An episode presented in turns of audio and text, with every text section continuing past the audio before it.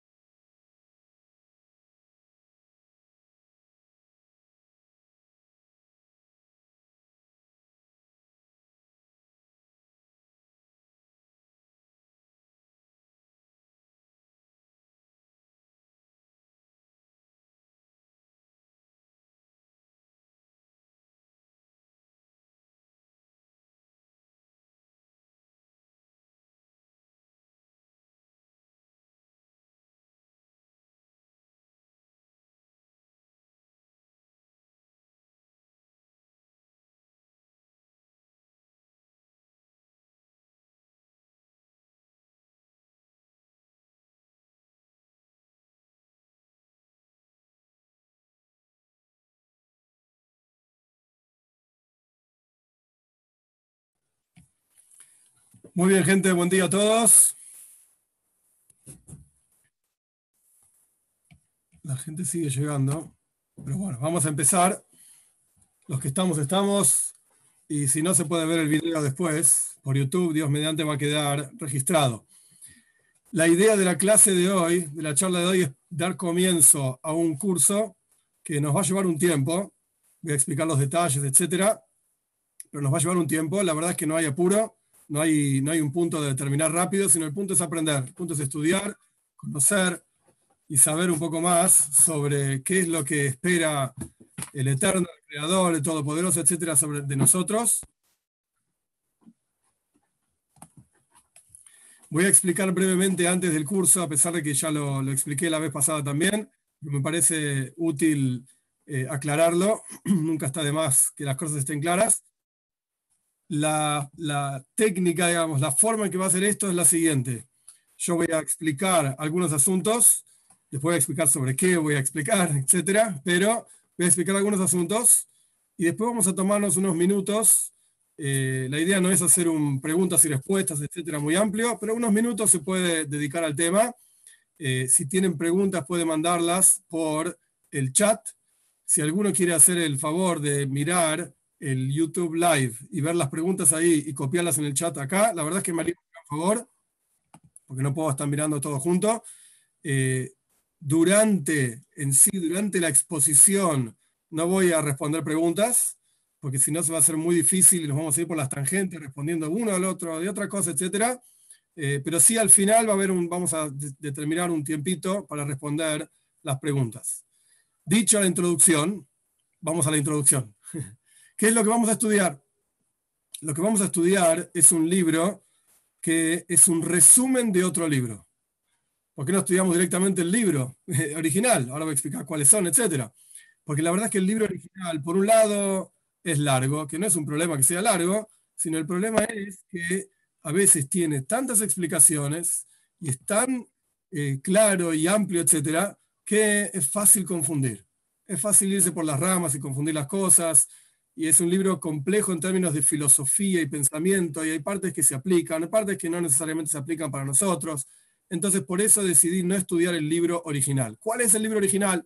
Se llama en hebreo Hoibois Alevois, las obligaciones del corazón, los deberes del corazón. Este es el libro original, alrededor del año 1100, 1050, por ahí. Bejaya Ibn Pekude, lo escribió, que vivió en España.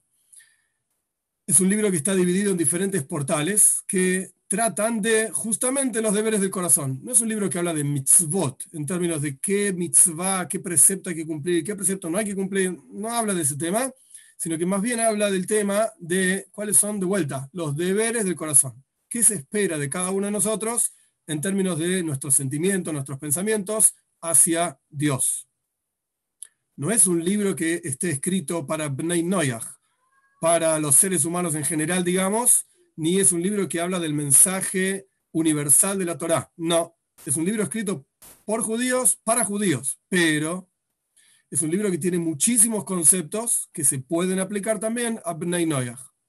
Se pueden aplicar también a ellos y por eso me pareció interesante estudiar ese libro. Pero, de vuelta, el libro original a veces se va por las ramas en traer, por ejemplo, 15 o 20 versículos para probar una idea. Y si nos vamos a sentar a estudiar cada uno de los versículos y de dónde está escrito y por qué dice esto, no vamos a, no, vamos a perder la idea que estaba tratando de probar. Él quiere dejar en claro que un asunto determinado tiene 15, 20 pruebas determinadas, vamos a terminar perdiendo por las ramas con las pruebas y nos vamos a olvidar del asunto. Entonces, en lugar de estudiar el libro, vamos a estudiar un resumen de ese libro. ¿Quién escribió el resumen del libro? El resumen del libro está escrito por Revishaya Horvitz, que vivió en Eretz Israel, nació en Praga, pero vivió en Eretz Israel y está enterrado en Eretz Israel, la tierra de Israel, alrededor del año 1650. Él escribió un libro gigante, enorme, que se llama Shnei Lujois Abris. Literalmente significa las dos tablas del pacto. Shnei Lujois Abris, que se hace referencia a las tablas que bajó Moshe del monte Sinai. Las primeras tablas, las segundas tablas eran dos, etcétera él escribió este libro para sus hijos, básicamente, con montones y montones de asuntos, algunos tocando la mística judía, otros tocando la ley judía, la ja, también escrito para judíos. Dentro de ese libro, él escribió un resumen, que como resumen es bastante resumido, valga la redundancia, de el Joibo Salevavois, de, de este libro de las obligaciones del corazón. Entonces lo que nosotros vamos a estudiar es el resumen que escribió el Shnei Lujas Abris, que se lo suele llamar Shaloi, Shnei Lujas Abris, este rabino Ishaya Horvitz, el resumen que él escribió sobre otro libro que se llama Joibe y Salevavis, las obligaciones del corazón. Ahora bien, en este resumen que escribió el Shalom, Ishaya Horvitz, lo llama el Shalom así, por el acróstico de Shnei Lujas Abris, ese resumen tampoco está escrito para Bnei Noyach específicamente, sino que está escrito para judíos. Y más aún, es por así decir una, una especie de antesala al concepto del hasidismo, de la mística judía. De hecho, dicen sobre el Alter Rebbe, el Alter Rebbe, Rabbi Shneur Zaman de Liadi, que fue el, fue el fundador del movimiento Chabad, al que yo pertenezco, dicen del Alter Rebbe que antes de conocer el hasidismo, él era un Shaloid, era un Yehudi que vivía según todos los asuntos que están mencionados en el Shnei Luches Abris, en este libro que nosotros vamos a estudiar, una parte de ese libro. Entonces el libro en sí no está escrito para Bnei Noyach tampoco. Lo que vamos a hacer es tomar algunos conceptos, no vamos a leer literalmente paso a paso, palabra por palabra, no es el objetivo. El objetivo es poder avanzar. Ahora voy a explicar sobre este asunto de avanzar un, poquito más. Pero entonces no vamos a leer palabra por palabra, sino que vamos a ver las ideas y los conceptos y cómo se aplican esos conceptos para Bnei Noyach también. ¿Qué es esta idea de avanzar? Como yo mencioné también en la, charla pasada que hicimos el domingo pasado, dentro de lo que es el asunto del mensaje universal, para, del mensaje de la Torah universal para todos los seres humanos, dentro de este asunto, generación tras generación, por muchísimos años, desde que fue entregada la Torah, hace 3.360 y pico de años, hasta el día de hoy, básicamente, no, no hoy, sino esta generación en general, eh, o por lo menos 30, 40, 50 años atrás como máximo, no había mucha información desde la perspectiva del judaísmo, de los rabinos, hacia Bnei hacia todo el resto de los seres humanos, sobre cuál es ese mensaje universal. Si bien está en el Talmud y hay lugares donde se discute esto, el Talmud fue escrito alrededor del año 400 de la era común, más o menos. Si bien en el Talmud se discuten ciertos asuntos, Maimónides, año 1100, 1000, 1100 de la era común, un poquito antes todavía, Mil, eh, escribe sobre estos asuntos también, pero por cuanto el pueblo judío vivió muchísimos y muchísimos años entre diferentes pueblos que oprimieron al pueblo judío, hicieron sufrir al pueblo judío, imponían sus leyes y su religión sobre el pueblo judío bajo pena de muerte, inquisición, etcétera, etcétera, como es sabido y conocido. Entonces, los judíos, imagínense, si hubiesen eh, salido al mundo a decir, tenemos un mensaje para todos, hubiese terminado todo muy mal, como en la práctica fue generaciones y generaciones. Entonces, por eso no hay tanto texto, digamos, tanta información desde el pueblo judío hacia el resto de las naciones, a pesar de que incluso Ishaya, los profetas dicen, Goim, somos luz para las naciones, deberíamos ser luz para las naciones, pero esta luz quedó, por así decir, opacada por la realidad en la que vivíamos. Entonces no hay tanta información y por eso no hay tantos libros clásicos escritos desde el judaísmo para Bnei Noyach. Pero estas ideas que están escritas en estos libros clásicos para judíos, algunas de ellas son aplicables también a Bnei Noyach. Y en conexión a esto, y ya para, empezar a avanzar, digamos, el objetivo de este curso no es necesariamente explicar cada una de las leyes de Bnei Noyach o explicar en general, digamos, el mensaje universal de la Torah para todos los Bnei Noyach. ¿Por qué ese es el objetivo del curso? Porque en la práctica se puede aprender de otros lugares. Hay muchos textos, hay muchos videos, algunos son eh, apropiados, otros no son apropiados. En, en hebreo se dice kosher no son buenos, otros no son buenos, etcétera. ¿ok? Cada uno tiene su, forma de ver las cosas y explicar las cosas, etcétera, etcétera. Pero el punto es que una vez que una persona entendió el mensaje de la Torah, entendió los siete famosos preceptos, etcétera, no, y ahora, ¿a dónde avanzamos? El Tehilim dice, los salmos dice, el uno tiene que ir de fuerza en fuerza y ahí vamos a ver a Elohim, a Dios en Zion, en Jerusalén, con la reconstrucción del templo, rápido nuestros días, amén, etc. Pero, ¿cómo hacemos para ir y el Jumejail el Joil? ¿Cómo avanzamos de paso a paso, fuerza en fuerza, si al final siempre lo que aprendemos es, hay siete preceptos de Bnei que esto es real, es emes, es verdadero. Ok, el, Talmud dice en otro lugar que hay 30 preceptos de Bnei Noyah, eso también es emes, también es verdadero y está explicado en diferentes lugares cuáles son los 30 preceptos y se discute, etc. Perfecto. Pero una vez que se nos dijeron estos son los preceptos, esto es lo que hay que hacer, ¿cómo crecemos? ¿Cómo avanzamos? ¿Ok? No mato, no robo, no maldigo el nombre de Dios, no como parte de un animal vivo, eh, tengo, hago mi parte, digamos, en hacer que el mundo sea un mundo justo, un mundo correcto, no cometo adulterio. ¿Y ahora cómo, cómo avanzo? ¿Qué más hago en la vida? el judaísmo es extremadamente rico en este sentido. Hace 3.300 años que venimos, como dice la Mishnah en Pirkei Avos, la ética de nuestros padres, da la vuelta y da la vuelta, de que está todo en la Torah. Todo está en la Torah. Entonces, ¿cómo avanza un Ben Noyach, una Bas Noyach, en este servicio a Dios infinito? Porque al fin y al cabo siempre lo que se nos dice es lo mismo. Siete preceptos, etcétera, etcétera. Y esta es la idea de este curso no detenerse necesariamente en los siete preceptos, sino en esto de avanzar en el servicio a Dios. Y para eso vamos a estudiar, como ya dije antes, y ahora sí vamos a empezar, este resumen que escribió el Shalom, Shnei Abris, de este otro libro que se llama Joibes Alevaves, las obligaciones del corazón. El resumen, como su nombre indica, es un resumen y la ventaja, digamos, entre comillas, que tiene este resumen, por haber sido escrito unos cuantos años después del libro original y haber sido escrito por quien fue escrito, Revishaya Horvitz, que era un mekubal, era un cabalista, era un místico, era un gran, gran rabino en la historia del pueblo judío, entonces él agrega asuntos que no estaban en el libro original, porque el libro original es muy anterior a todo el, todo el surgimiento, digamos, de la mística judía y la difusión de toda esta cuestión. Entonces, él agrega muchos asuntos que son de extrema utilidad, en mi humilde opinión, extrema utilidad para todos los seres humanos, que al no estar en el libro original, si estudiásemos del libro original, nos perderíamos estos asuntos, no tocaríamos nunca estos temas. Entonces, por eso vamos a estudiar este resumen, que a pesar de ser un resumen, toca otros asuntos más, que él mismo dice en su introducción, eh, que esto sí lo vamos a leer de adentro, no el hebreo porque me parece que no tiene sentido, pero voy a, sí, les, voy a, leer, perdón, el castellano, digamos, lo voy a traducir, eh, sobre la introducción que el Shalom mismo da a su resumen.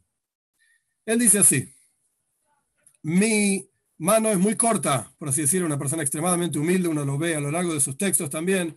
Entonces, con la ayuda de Dios, bendito sea, voy a tomar algo cortito, resumido, de los libros santos que están fundados, no, de los libros santos que están fundados sobre Toijajas Musar. Toijajas Musar significa eh, advertencias para comportamiento ético y moral, que indica el camino a aquellos que pecan, aquellos que no saben bien lo que hay que hacer, o lo saben y no lo hacen, etc. El punto es que de diferentes libros voy a tomar pequeñas partes para enseñar, digamos, y e incluir la mayoría de sus palabras en estas pequeñas, en estos pequeños párrafos con agregados. Y la mayor parte de lo que voy a escribir y la mayor parte de la construcción de estos párrafos son las palabras santas de Rabba Josid, el piadoso rabino, maestro, digamos, Baal Joibes Alevobis, el autor de este libro que se llama Los deberes del corazón. O sea, la mayoría de lo que voy a decir, está diciendo en la introducción, está tomado de este libro de los deberes del corazón. Y por lo tanto, ordené mi resumen, digamos, dice Shalom, en el orden de los portales en los cuales está dividido el Joibes Alevabis, las obligaciones del corazón.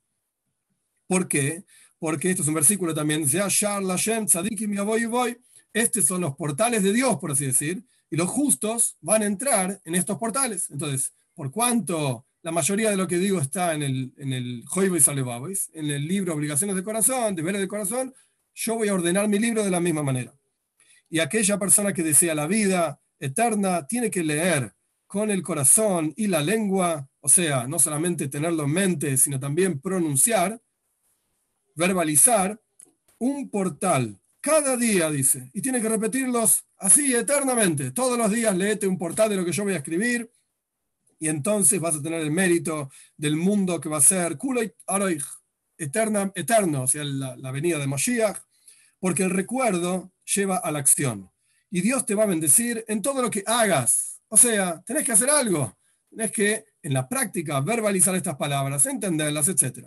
Si bien nosotros no vamos a dedicarnos a todos los días a decir uno de estos portales y tampoco, como dije antes, no voy a leer todo el texto, pero el punto de lo que él está diciendo es, mira, tomé de diferentes libros, resumí, lo armé, hice una ensalada y lo puse acá, basado principalmente en el Joibes Alevabes. Bien. Ahora bien, cuando uno lee y estudia el Joibe y el libro original, digamos, las obligaciones del corazón, el primer portal, en particular, el primer portal, casi nadie lo estudia. Prácticamente no se estudia. ¿Por qué? Porque el primer portal se llama Shara Ihud, el portal de la unicidad de Dios. ¿Qué significa que Dios existe? Eso es un tema que se discute ahí. ¿Y qué significa que Dios es uno? pero lo hace de una forma muy particular esta discusión, esta explicación, muy amplia realmente, pero lo hace dentro del ámbito de la filosofía y el pensamiento, trayendo pruebas racionales, intelectuales, sobre la idea de la existencia de Dios y sobre la idea de la unicidad de Dios. En las últimas generaciones, de, de 250, 300 años de atrás para acá, hay una especie de, no prohibición, no es la palabra, pero eh, se desalienta en forma muy fuerte el estudio de filosofía y el estudio del pensamiento en términos de lo intelectual. Por un lado, la realidad es que Dios trasciende totalmente lo intelectual, como vamos a conversar si, si se da el tiempo, etc. Y por el otro lado, es muy fácil confundirse, extremadamente fácil confundirse cuando uno se basa solamente en su propio intelecto. Dicho de otra manera, si yo quiero servir a Dios, yo no puedo servir a Dios de acuerdo a como yo entiendo a Dios. Porque entonces me estoy sirviendo en realidad a mí mismo. Estoy sirviendo lo que yo entiendo y aquello que no entiendo lo dejo de lado porque no me gusta, porque no me conviene o porque no lo entiendo simplemente. El verdadero servicio a Dios no está basado en mí, en lo que yo entiendo de Dios, sino en lo que Dios quiere de mí. Esto es como similar no es exactamente el mismo asunto, pero es parecido, como dicen nuestros sabios, también en la Mishnah en Pirkei Avos, la ética de nuestros padres. No seas como los sirvientes que sirven al maestro para recibir una recompensa. El sino que tienen que ser o sé como los sirvientes que sirven al maestro, al amo, no en aras de recibir una recompensa. Si yo sirvo a Dios porque yo quiero un pedazo el Ganeiden en el mundo por venir, o yo quiero un pedazo, una porción en el mundo por venir, sea cual fuera el mundo por venir, no importa, o quiero beneficios en este mundo, en el otro mundo, lo que sea. Si yo sirvo a Dios por algún tipo de lógica o por algún tipo de beneficio, no es un servicio a Dios pleno. Es en realidad un servicio a mí mismo. Dios pasa a ser como una especie de intermediario a través del cual yo puedo obtener beneficios. Yo quiero beneficios, por ejemplo, para dar un ejemplo nada más, monetarios en este mundo. Yo quiero un beneficio de salud en este mundo. Vienen los rabinos y me dicen que cuando yo lea salmos voy a tener beneficios en este mundo. Entonces voy a leer salmos. ¿Por qué estoy leyendo salmos? ¿Porque yo quiero servir a Dios a través de mi lectura de salmos? No yo quiero leer salmos porque en realidad quiero tener dinero, quiero tener salud, quiero tener alegría, lo que sea que uno está buscando. Me dijeron que el método es leer salmos porque esto a Dios le gusta, entre comillas, le llama la atención, entonces yo leo salmos. Eso no se llama servicio a Dios, eso se llama servicio a uno mismo. El verdadero servicio a Dios es, incluso si no voy a tener ningún beneficio, incluso si no entiendo lo que estoy haciendo sin embargo, yo sé que esto es lo que Dios quiere de mí. ¿Por qué lo sé? Ok, hay que entender cuál es la base del judaísmo, que esto está discutido ampliamente en otro lugar, de Kitsur, en resumen. El judaísmo está basado en una revelación de Dios en el monte Sinai al pueblo judío, a todo un pueblo que eran aproximadamente 3 millones, 4 millones de personas. El cálculo sale de que eran 600.000 hombres entre 20 y 60 años, aproximadamente, cada uno estaba casado con una esposa, supongamos, tenía dos, tres hijos, ya son como 3, 4 millones de personas el Dios apareció entonces a todos, hombres, mujeres, niños, de diferentes formas de pensamiento, diferentes eh, niveles económicos, etc. Todos vieron lo mismo, todos escucharon lo mismo. Sobre esto está basado el judaísmo, se lo transmitieron generación tras generación a sus hijos y hasta el día de hoy continúa esa tradición. Esto es lo que Dios dijo que Él quiere para servirlo a Él. Bien, entonces, si yo sirvo a Dios porque Él quiere esto, entonces esto se llama servicio a Dios. Ah, y después voy a tener un beneficio. ¿ok? Está perfecto tener un beneficio. ¿Qué tiene de malo? Está, escrito incluso en los Midrashim, nuestros sabios dicen, Dios no retiene la recompensa de ninguna criatura. Así está escrito. Harkol Beria, ninguna criatura. Perfecto. Todos nosotros somos criaturas, porque somos creaciones de Dios. Dios nos va a dar nuestra recompensa. Pero la motivación por la cual yo sirvo no es la recompensa. Es Dios. Es lo que Él quiere. Volviendo para atrás. Por eso la gente en general no estudia Shara Ihud, el primer portal del libro Los deberes del corazón, el portal de la unicidad, porque uno podría llegar a confundirse. Pero, dicho todo esto, por cuanto nosotros estamos estudiando el resumen, no estamos estudiando el original, entonces vamos a estudiar también la primera parte, por lo menos para tener algunas ideas y algunos conceptos. El Shalom, el Shnei Lucas Abriz en su resumen del Joibes Alevabois, el primer portal, él trae varias ideas, perdón, basadas en un versículo, que justamente el versículo este estuvo en la parashá de la semana pasada, Parshas Hanan, en el pueblo judío vivimos semana tras semana con la sección semanal. El Alte Rebbe decía en Yiddish, Darf leben mit der Zeit, hay que vivir con el tiempo. Y la idea de vivir con el tiempo significa vivir con la parashá de la semana, vivir con la lectura de la Torá de esa semana. Cada día y cada semana vamos extrayendo enseñanzas, a pesar de que ya las leímos unas cuantas veces, 3.300 y pico de veces, etcétera, cada vez extraemos otra enseñanza. Como dije antes, da la vuelta y da la vuelta, está todo en la toira. Para cada generación y para cada momento, etcétera, como ya estudiamos varias veces este tema también. Entonces él basa su resumen, el Shalom, basa su resumen del Joibos Alevois, del primer portal, en un versículo de la semana, de la parcha de la semana pasada, Shema Israel, Hashem Elokeinu, Hashem Echad. Escucha Israel, Dios nuestro Señor, Dios es uno. Este versículo en contexto de judaísmo expresa una mitzvah, un precepto, que es el precepto de Yihud, que es una de las cosas de Benay también, la fe en Dios, el entender quién es Dios y la negación de la idolatría, tiene mucho que ver con esto que vamos a estudiar, y por eso lo vamos a estudiar, justamente. No desde el punto de vista legal para Benay sino desde el punto de vista del corazón, digamos, y de la mente en que uno debería estar pensando y que uno debería estar sintiendo. La vez pasada se preguntó, lo repito a propósito, porque tiene que ver con lo que estamos estudiando ahora, si un Ben puede o debe decir Shema Israel todos los días. En términos de deber, como dije la semana pasada, no. No hay ninguna obligación, no hay ningún deber de decir, no hay ninguna mitzvah de decir Shema Israel todos los días. En términos de poder, sí, puede decirlo claramente. Y como dije la semana que viene, el Hidó, eh, la semana pasada, perdón, el Hidó indicó a un Ben en su comunidad, estamos hablando del año 1750 aproximadamente, Marruecos, decir Shema Israel todos los días, una vez a la mañana, una vez a la noche, para fijar el, amor a Dios, para fijar la unicidad de Dios, para, fijar el concepto de que no hay otra cosa excepto Dios, etcétera, en el corazón de este Ben Noyach también. Así que si el Hidó dijo esto, nosotros podemos por lo menos decir que él lo dijo, esto sin ninguna duda. De vuelta, el resumen este está basado en Shema Israel. Y él empieza diciendo así, uno tiene que tener en mente, de vuelta, no estoy leyendo literalmente, no es el, uno tiene que tener en mente la unicidad de Dios, el hecho de que Dios es uno, y él dice en tres formas, en el corazón, en la lengua y en el conocimiento.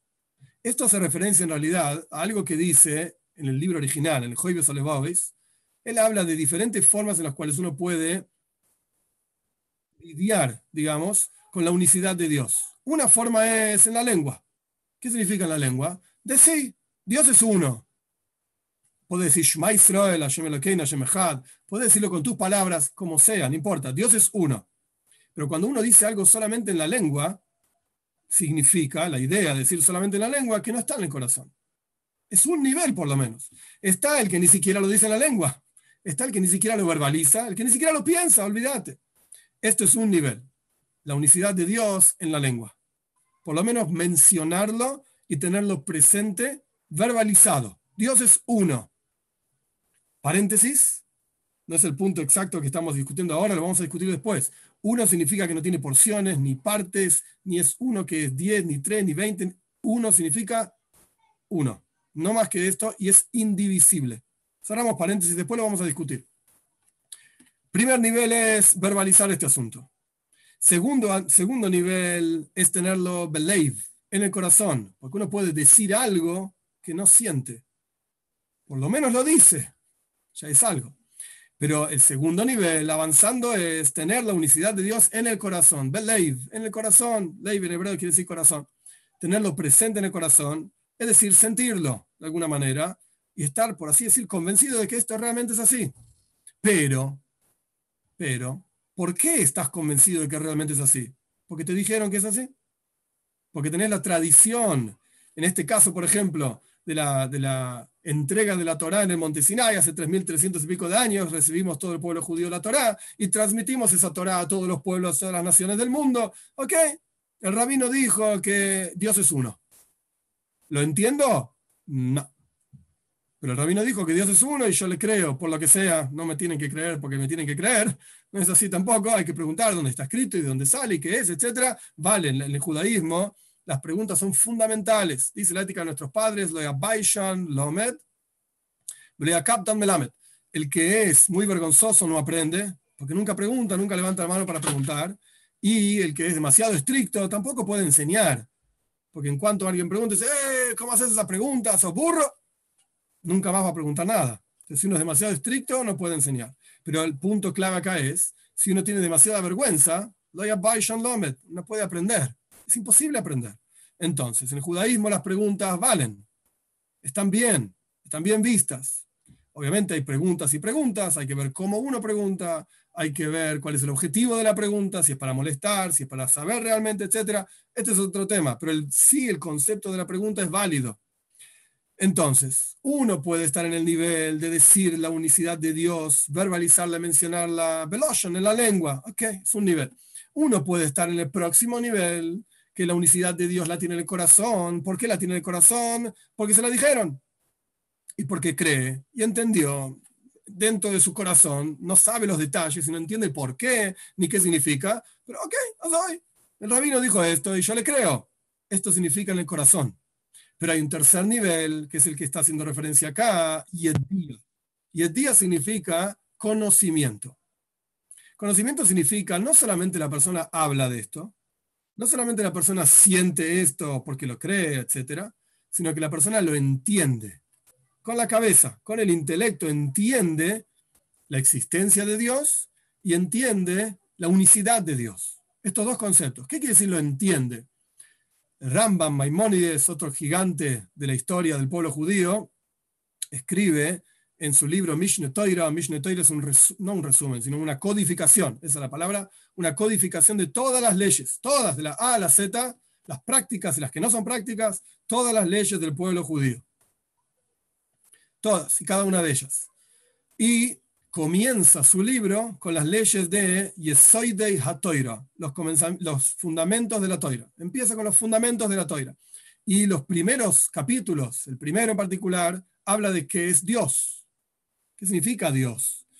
Y describe la idea de Dios, que lo vamos a estudiar un poco en detalle más adelante, escribe la idea de lo que significa Dios ampliamente. Y entre toda esta cosa lo describe como Mejuya Bametzius, como tiene que existir, es obligatorio que exista, etcétera, y trae sus ideas, etcétera, etcétera, que vamos a discutir. Buenísimo, perfecto. Pero el punto acá es que Maimónides empieza todo su libro diciendo lo siguiente. Yesoida, Yesoides, Damuda Jochmes, el fundamento de todos los fundamentos y la columna central de todas las sabidurías, Leida, Rishon. Tienes que saber, subrayo la palabra, saber que hay ahí una existencia primaria. O sea, Rambam Maimónides, y a, esto está haciendo referencia también nuestro resumen, y a esto hace referencia también el Joibes Alebawes, el libro original que está siendo resumido acá, etcétera, como ya expliqué. El énfasis es leido, saber, entender. No hay una mitzvah, un precepto de tener fe en Dios. No se puede obligar a tener fe. ¿Tengo fe? ¿Tengo fe o no tengo fe? No es una cuestión que yo pueda decir ni medir. Cada mitzvah tiene que poder ser medida. Cada precepto tengo que poder saber si lo cumplo o no lo cumplo. ¿Y cómo sé si lo cumplo? Si cumplí, valga la redundancia, con la, medida determinada que ese precepto obliga, por así decir. Un ejemplo, dentro de lo que es el judaísmo, hay un precepto en Pesach, el 15 de Nisan, 14 de Nisan a la noche, 15 de Nisan, comer matzah. ¿Ok? Uno tiene que comer matzah, pan ácimo. ¿Cómo sé si cumplí la mitzvah de comer matzah? Pues hay una medida de cuánta matzah una persona debe comer. Cuando la persona comió esa cantidad de matzah, se llama un kezais, no viene el caso lo que significa, 28 gramos, sea como fuere. Cuando una persona cumplió con esa medida, uno sabe que cumplió con la mitzvah. Comí esa cantidad, cumplí la mitzvah. No comí esa cantidad, no cumplí la mitzvah. Comí más, ok, cumplí la mitzvah, sin duda dicen nuestros sabios, Mone, perdón, dentro de 200 hay 100, ¿ok? Comiste el doble de lo que había que comer. ¿te gustó la matzah? Perfecto. El punto era cumplir la mitzvah. Cada mitzvah tiene que poder ser medida. Entonces yo no puedo medir la fe. ¿Cómo medir la fe? Está en el corazón. No es algo medible. Entonces el punto acá es yedía. Ay, ¿cómo medís conocimiento? Ok, preguntas. ¿Entendés esto? ¿Entendés aquello? Uno tiene que poder saber valga la redundancia, si uno sabe un determinado asunto o no. Uno tiene que poder darse cuenta si uno lo entiende o no lo entiende. La mitzvah no es tener fe, la mitzvah es saber, y el día, incluso conocimiento. Esto quiere decir, entre paréntesis, hay una discusión entre Ramban, Nachmanides y otra opinión, el Bahag, no importa el detalle, una discusión interesante al respecto de por qué Maimónides dice, Ramban Nachmanides vivió unos 100 años después de Maimónides, en España también, ¿Por qué Maimónides dice que la mitzvah, el precepto es saber, leida, saber y conocer que hay un Matsui Rishon, que hay una existencia primaria, y a esta se referencia acá, como dijimos recién, la unicidad de Dios en términos de la lengua, el corazón, que es la que uno recibió de tradición, y el conocimiento. ¿Por qué es así? Muy simple, es una cuestión lógica. Hoy vamos a estar con la lógica también más adelante a lo largo del texto. Y la idea es así. ¿Qué significa una mitzvah? ¿Qué significa un precepto? Un precepto significa que hay un, en hebreo, metzave, alguien que manda, un metzuve, alguien que recibió ese mandato, alguien que ordena y alguien que fue ordenado, y hay una mitzvah y un mandato en el medio. Es como la teoría de la comunicación. Está el, el emisor, está el mensaje y está el receptor y tienen que estar los tres componentes, porque si no, no hay comunicación. Uno no puede emitir un mensaje que no, es, no llega a nadie, uno no puede haber emisor y receptor y no hay mensaje, tienen que estar los tres componentes. Entonces, llevando esta idea a las mitzvot, a los preceptos de la Torá, tanto para judíos como para no judíos, llevando esta idea, si Dios es el dador, digamos, es el emisor, y estamos nosotros que somos los receptores de este precepto, y hay una mitzvah, hay un precepto, Dios no puede decir como precepto, tenés que tener fe en que yo estoy ahí. Me lo estás diciendo. ¿Cómo que tengo fe? Es como si, usted, es como si yo estuviese acá exigiendo a aquellos que me están mirando tengan fe en que yo estoy hablando. Y estás ahí hablando. ¿Cómo fe? Fe significa aquello que no podemos entender, aquello que no podemos acceder, captar, sentir. Entonces tenemos fe en que es así. ¿Ok? Pero aquello que podemos ver y probar y entender, no se aplica la palabra fe. Entonces, con esta idea, Nachmanides Ramban, con N al final, explica por qué el precepto de la Torá sobre, la, sobre el conocimiento de Dios es justamente ese, el conocimiento de Dios, y no la fe. Porque yo te puedo decir, quiero que me conozcas. ¿Ok? Entonces me tenés que dar información de vos. Decime sobre tu familia, decime qué, qué haces, tu edad, tu pasado, yo qué sé, tus asuntos en la vida. Decime tus asuntos en la vida. Pero no tiene sentido, no tiene sentido que uno diga, quiero que tengas fe en mí. Un segundo.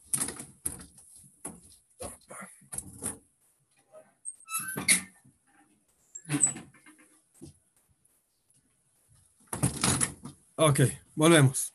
No tiene sentido, volviendo al asunto.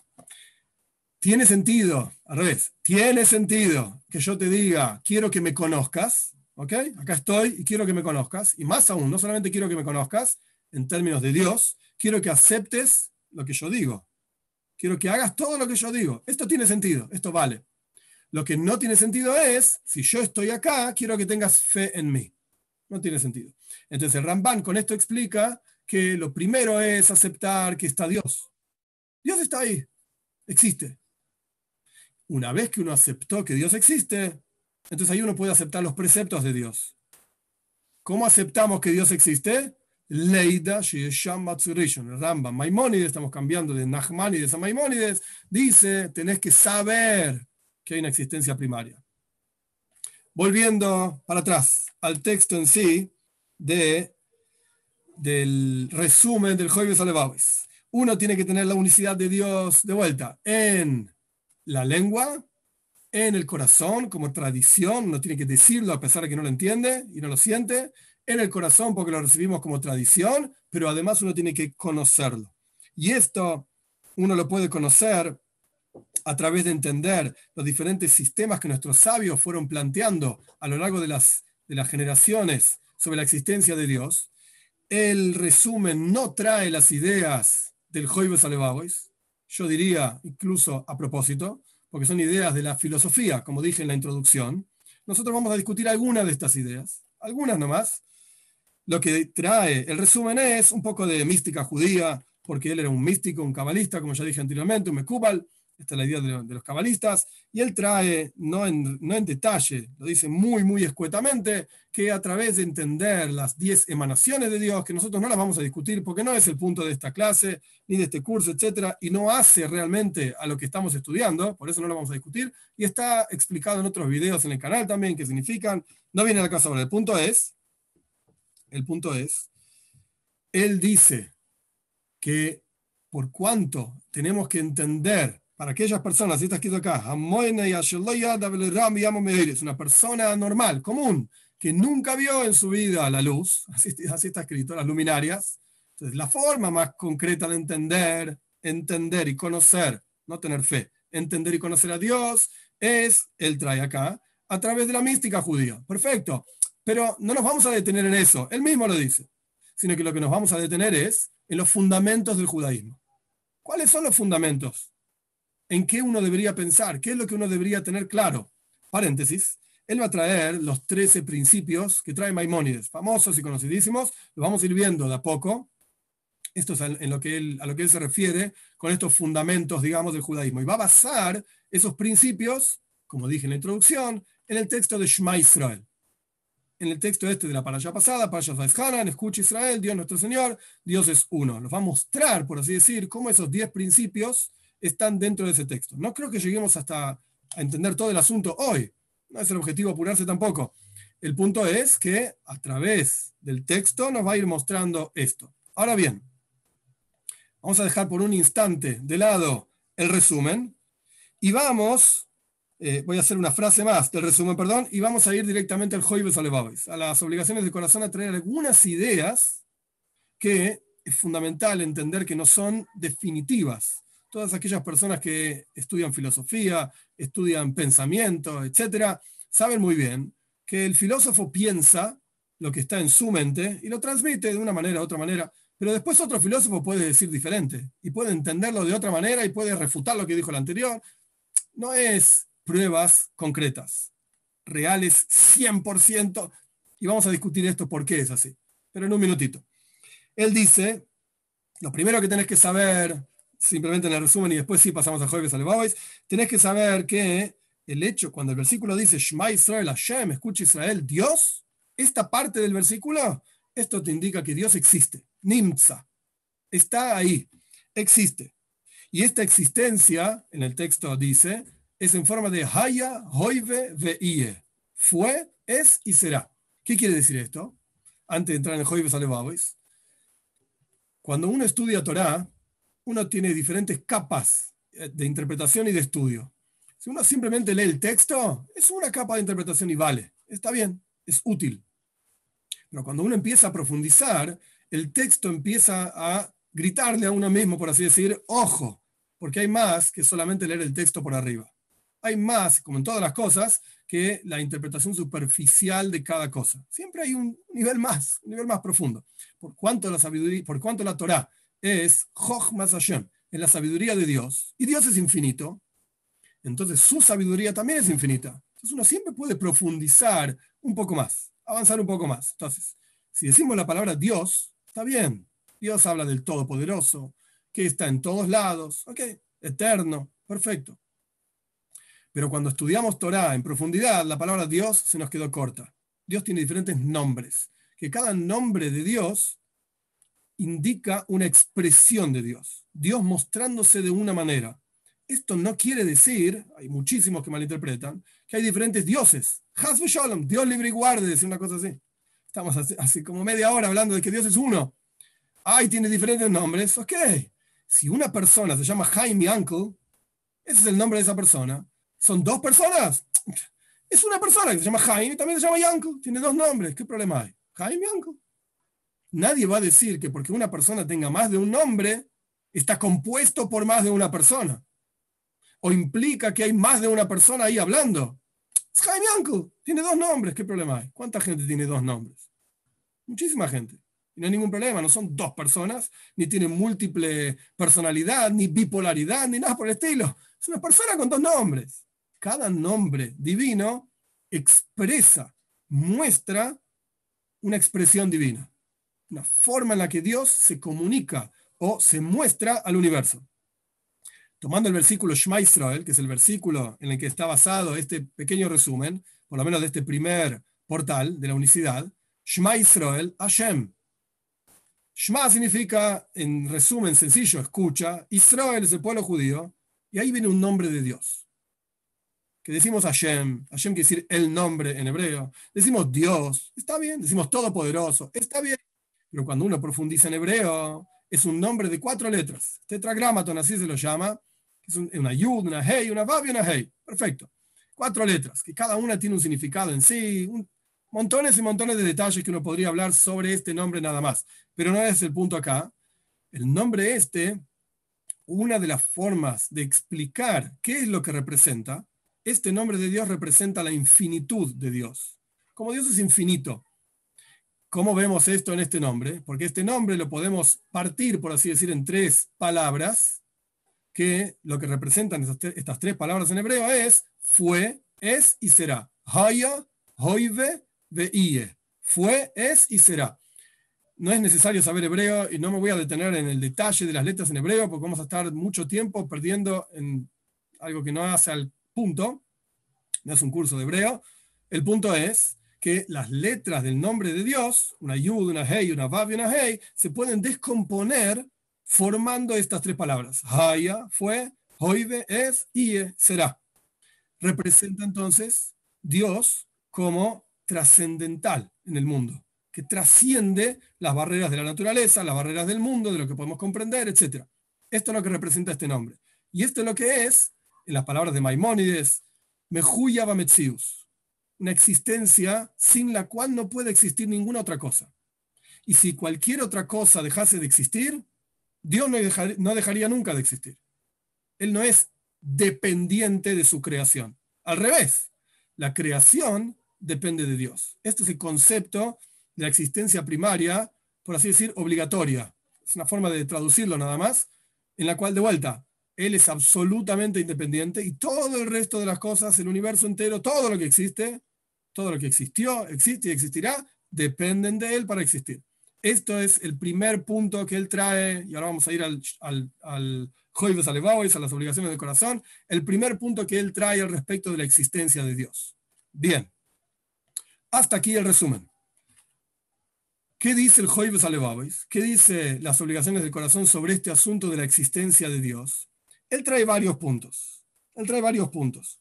El primer punto lógico y racional que él trae para probar, entre comillas lo digo, la existencia de Dios es una lógica. Una lógica. Pero como ya dije antes, ahora digo la lógica, pero como dije antes, todo, aquello que, todo aquel que estudia un poco de filosofía o conoce el pensamiento, etcétera, sabe muy bien que, perdón, sabe muy bien que toda lógica tiene una contralógica y se puede refutar de una manera, de otra manera, se puede ver desde otra perspectiva. Entonces, no hay que tomar estas palabras como absolutas. Y la razón por la cual, más importante, por la cual no hay que tomar estas palabras como absolutas, es la siguiente. Si tuviésemos una prueba de la existencia de Dios tan, pero tan fuerte, que sería que, que, fuese irrefutable, una prueba totalmente irrefutable, absolutamente, automáticamente perderíamos el libre albedrío. Dios creó el universo y puso al ser humano sobre la tierra y le dio libre albedrío. ¿Qué quiere decir libre albedrío? Que podemos hacer todo lo que queramos. Está en nuestras manos la decisión por así decir, nuestro destino está en nuestras manos. Hacemos lo que queremos. En todo momento. Seguimos la voluntad de Dios o Dios libre y guarde contra la voluntad de Dios. Pero esto no quita el libre albedrío de cada uno de nosotros. Ahora, si fuese tan simple, obvio, la existencia de Dios, que racionalmente uno lo puede probar fácilmente, o incluso si es un poco más difícil, no importa, pero si fuese tan irrefutable como lógica, no tendríamos libre albedrío. Si Dios está ahí, te está mirando y lo ves y lo sabes y lo conoces y lo entendés, ¿cómo haces aquello que está opuesto a la voluntad de Dios? Ok, puede ser un gran, en hebreo se dice Baal Taifa. Baal Taifa significa una persona que tiene unas pasiones impresionantes y no puede contener sus deseos y anhelos y pasiones y por eso hacer lo que se te canta a pesar de que te están mirando. Pero cualquier persona sabe, por eso nuestros sabios dicen en Pirkei en la ética de nuestros padres también, da Male Maila Mimaj, tenés que saber tres cosas y nunca vas a transgredir. ¿Qué hay arriba tuyo? Que hay un oído que te escucha, un ojo que te ve y todo lo que vos haces se escribe en un libro. Sabelo. Sabés esas tres cosas y vas a cuidarte de las transgresiones porque sabes que te están mirando. Pero, aún así, no, siempre está lugar a la duda. ¿Realmente me están mirando? Ok, tengo mucha fe, yo creo en Dios, todo lo que quieras. Pero ¿realmente me están mirando? quizás en un cuarto oscuro donde nadie me ve, puedo decir o hacer algo, etcétera, Dios libre y guarde. Esa duda siempre está ahí. Y es parte del sistema que esa duda esté ahí. ¿Por qué? Porque esa duda es la que da a la persona el libre albedrío. La que le permite al ser humano decidir por su propia cuenta si quiere cumplir con Dios o Dios libre y guarde lo opuesto. Por eso, estas ideas que voy a compartir del Joibos Alevabois, si uno lee el texto de, los deberes del corazón, es un texto fuerte en términos de que es claro, pum, como se dice en inglés, in your face, en tu cara te están diciendo, esto es así, ¿no lo ves? Pero de vuelta, no hay que basar todo el servicio a Dios solamente en esas ideas. El punto es entonces, Dios existe y su existencia es, entre comillas, obvia. ¿Cuáles son las lógicas del Joibos Alevavis? Una idea que él trae es, en hebreo, Ein. Una cosa no se hace a sí misma. Vos mira el mundo, observa el mundo a tu alrededor. ¿De dónde salió? El mundo no se hizo solo. No se crea a sí mismo una cosa. Una agarrás un teléfono celular y se creó solo el teléfono celular. O hay una fábrica que puso un componente junto al otro componente y un montón de ingenieros que diseñaron montones de cuestiones. Ahí el teléfono celular funcionando. Hay alguien que lo creó. Hay alguien que lo creó. Hay alguien que lo creó. No podés decir que se hizo solo. Es una lógica. Lo mismo, miramos el mundo a nuestro alrededor y no podés decir que el mundo se hizo solo. No tiene sentido. Entonces, hay un creador. Ay, esto no lo dice Joy Salevawis, lo digo yo. Ay, uno puede decir, ¿y el creador? No. ¿Y quién lo hizo al creador? Siempre podemos ir para atrás. Una cosa no se hace a sí misma. La misma lógica aplicar a Dios. Ok.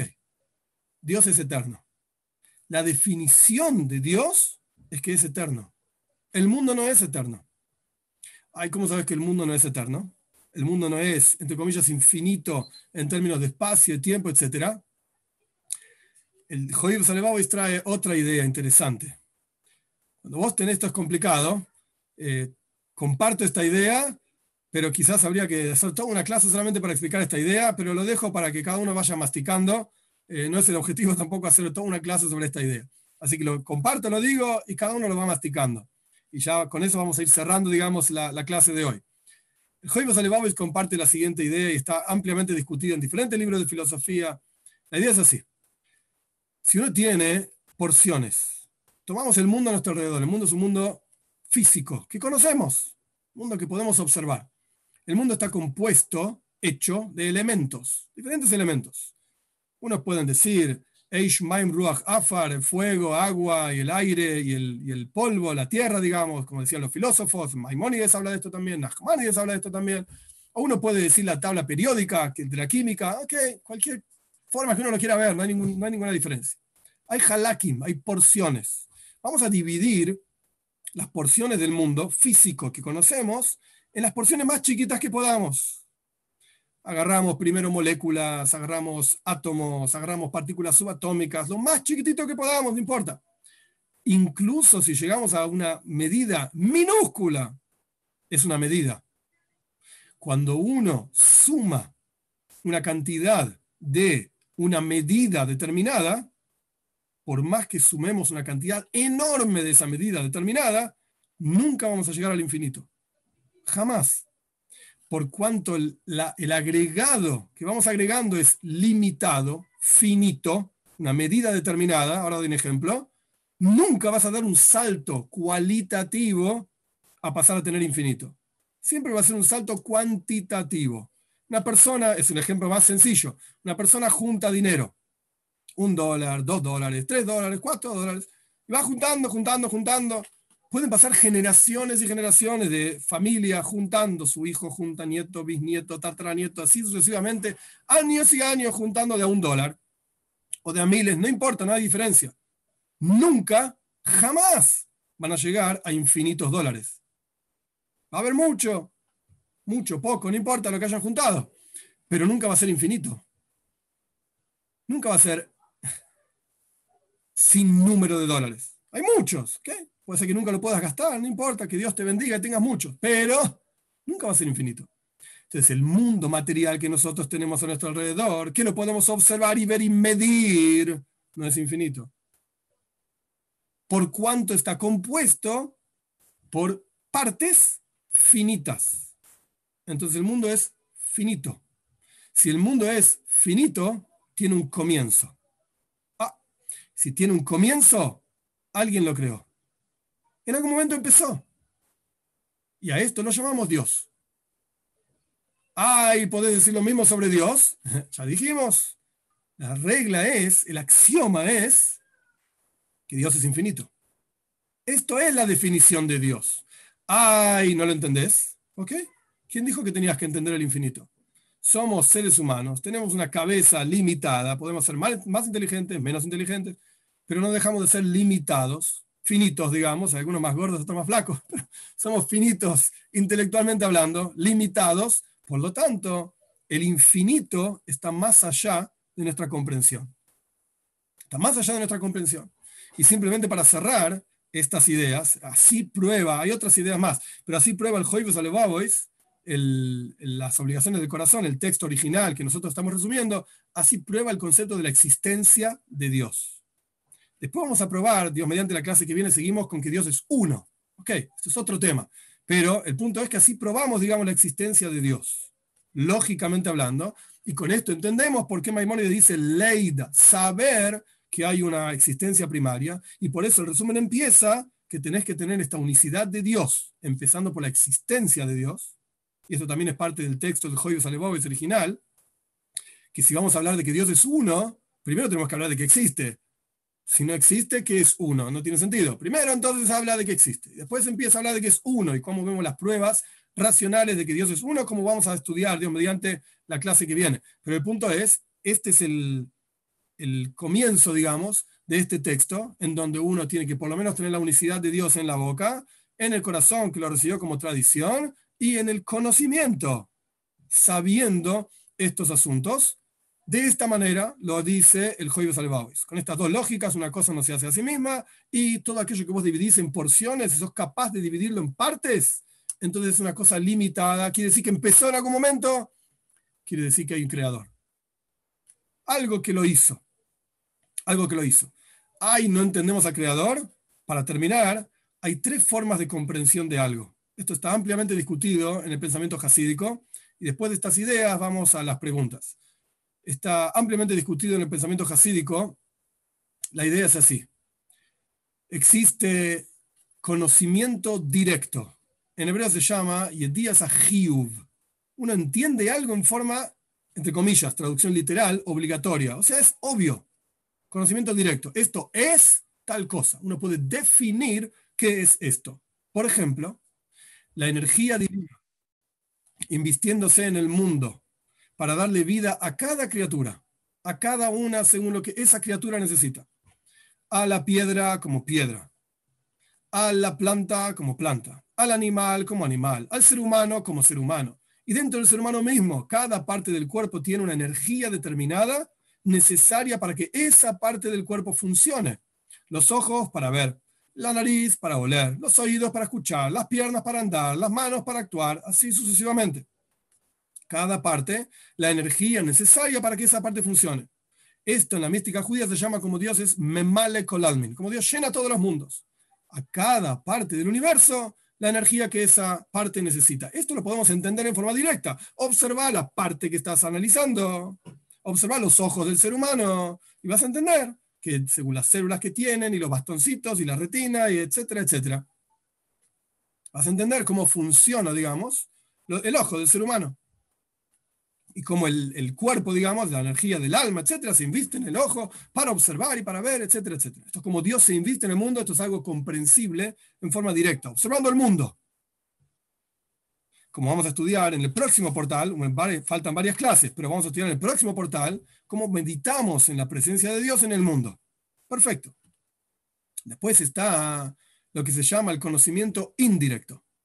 En hebreo es Yedías o Asagas Ashlila Shlila es la negación, algo que una persona no puede entender en forma directa.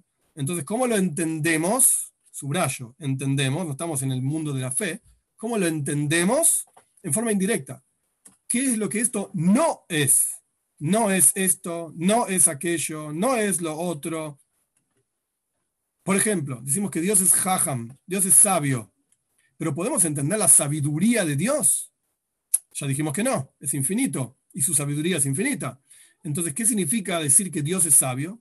La idea de que Dios es sabio no es para decir que es sabio y no es tonto. Es para negar, digamos, todo aquello que sería opuesto a la sabiduría, todo aquello que nos llevaría a pensar que Dios no sabe esto o aquello, eso no está en él. Pero lo expresamos diciendo que Dios es sabio. En términos del alma, del cuerpo de, de cada uno de nosotros, es la energía divina que trasciende al mundo, pero tiene una relación con el mundo. Por ejemplo, de vuelta en el cuerpo, es el concepto de la voluntad. La voluntad no tiene una parte del cuerpo específica en donde se expresa. En cada parte del cuerpo la voluntad se expresa por igual. La capacidad de ver, esto se expresa en el ojo y no en la nariz. Yo no puedo ver con la nariz, puedo oler con la nariz, pero no ver. Y no puedo oler con los ojos. Puedo ver con los ojos, pero no puedo oler. Pero la capacidad de voluntad está en todo el cuerpo a la vez, al mismo tiempo, y trasciende el recipiente específico, el miembro específico del cuerpo en el cual se está revelando. Está en las manos y en los pies a la vez. De la misma manera, esto se llama en la mística judía Soivev Kolalmen, como Dios trasciende los mundos, rodea los mundos, pero no porque está por arriba, sino que trasciende los mundos totalmente. Está más allá de los mundos. Pero aún así tiene relación con los mundos, crea los mundos. A pesar de trascenderlos, crea, crea los mundos. Lo mismo pasa con la voluntad a pesar de trascender, en el alma de la persona, a pesar de trascender cada miembro particular del cuerpo, y están todos por igual, tiene una relación con cada miembro del cuerpo, porque actúa sobre cada miembro del cuerpo. Esto se llama el conocimiento indirecto. Negar de Dios todo aquello que no podría ser, digamos. Pero no sabemos lo que Él es. Y después está el tercer nivel. Se llama mufla. Mufla en hebreo quiere decir como maravilloso, removido, totalmente fuera de toda definición. Decimos de Dios que Él trasciende la definición de lo intelectual. ¿Qué quiere decir esto? Hasta ahora estábamos estudiando cómo Dios llena los mundos, cómo Dios trasciende los mundos, es algo que podemos entender mirándonos a nosotros mismos, como decía Ioif, mi besara de mi propia carne voy a entender y voy a ver a Dios. Ok, nos observamos a nosotros, el alma tiene potenciales que se invisten en un miembro determinado. El alma además tiene potenciales que trascienden a todos los miembros. Sí, pero hay algo más. Hay un nivel trascendental a todo esto. Dios trasciende lo intelectual. Es como si dijésemos, esto es un ejemplo que da el Alter Rebbe en el Tania, es como si dijésemos, es algo tan profundo de comprender que no lo puedo tocar. El tacto no tiene nada que ver con el intelecto. El tacto no tiene nada que ver con el intelecto. Son dos cosas totalmente diferentes. No se aplica. El intelecto no está dentro de la definición, del ámbito, del dominio de lo, de lo táctil, de lo que se puede tocar. Es otra cosa. De la misma manera, Dios, en su esencia, trasciende totalmente lo intelectual. Ni siquiera podríamos hablar de Él. No está Él limitado a su mundo. Para nada. Pero aún así, aún así, que no lo podemos entender, lo que podemos entender es que no lo podemos entender, justamente. Que es totalmente trascendental a nuestra capacidad de seres humanos. Pero esto mismo, entre paréntesis por lo menos, esta misma la, voluntad, la, bondad de Dios. Que Él se deja, Él deja que nosotros hablemos de Él, a pesar de que esencialmente hablando trasciende totalmente cualquier cosa que podamos decir o no decir o no decir. Es exactamente lo mismo. Esta, la esencia misma de Dios es mufla, de vuelta, totalmente removido de cualquier cosa que nosotros podamos pensar, decir, hacer, etc. Entonces, ¿para qué digo todo esto?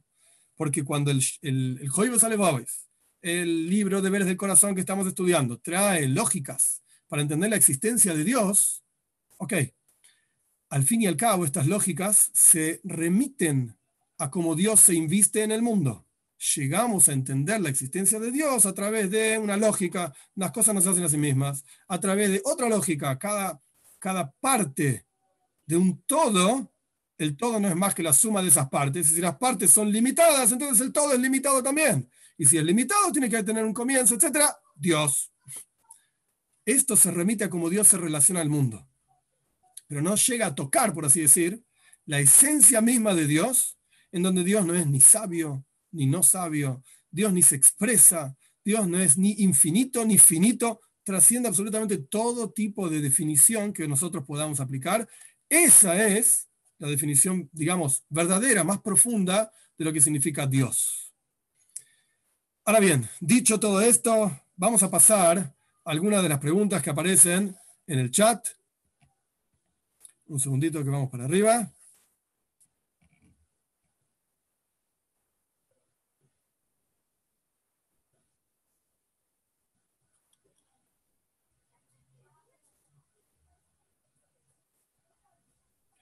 el servir a Dios tiene que ver con el versículo Shmois Naase Benishma, también tiene que ver con eso, dice Noé Díaz. Claro que sí, haremos y escucharemos. Esto es similar al concepto que yo estaba compartiendo antes de servir a Dios por Dios, digamos, y no por lo que nosotros podamos entender o no entender. Pero, aún así, después de servir a Dios por Dios, hay que sentarse y entender.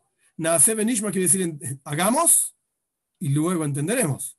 Pero quiere decir que hay que entender. No hay que quedarse solamente con el hacer. Pero primero hay que hacer. ¿Por dónde empieza? Eh, eh, empieza por hacer, por hacer. Y después, empieza, después sigue con entender. Ok, ahí contestaron dónde está la unicidad de Dios, en Shema Israel, correcto.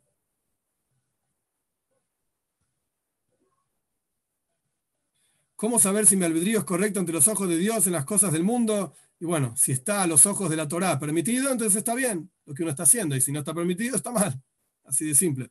La toira, por así decir, la Torá es, el, es la piedra donde uno ve. Es el, en hebreo se dice Eben Aboigen. Eben Aboigen significa la, la, cuestión, la traducción literal sería la piedra de discernimiento. La cosa que uno observa para decir si ahí dice mis acciones están bien, entonces mis acciones están bien. Si lo que yo estoy haciendo está de acuerdo a las leyes de la Torá, pues entonces está bien. Y si no, no está bien. La fe viene por el oír la palabra de Dios. Al oír podemos conocer y saber y entender. Ok, está bien. ¿Qué significa, Rolando Lema pregunta, ¿qué significa Havalle? Havalle es una forma coloquial, digamos, hablada, de hacer referencia al nombre de Dios de cuatro letras, tetragramaton, ahaya, hoy, bebe, fue, es y será, una yud, una hey, una bab y una hey. Para no decir el nombre de Dios en vano, decimos abaye, que en realidad no significa nada. Es una forma de decir, podríamos decir pirulo. Aquí decimos abaye porque es más parecido a la yud y la hey y la bab y la hey, pero es una forma de referirse a ese nombre. En el chat de YouTube no hay preguntas relacionadas con el tema. Ok, perdón.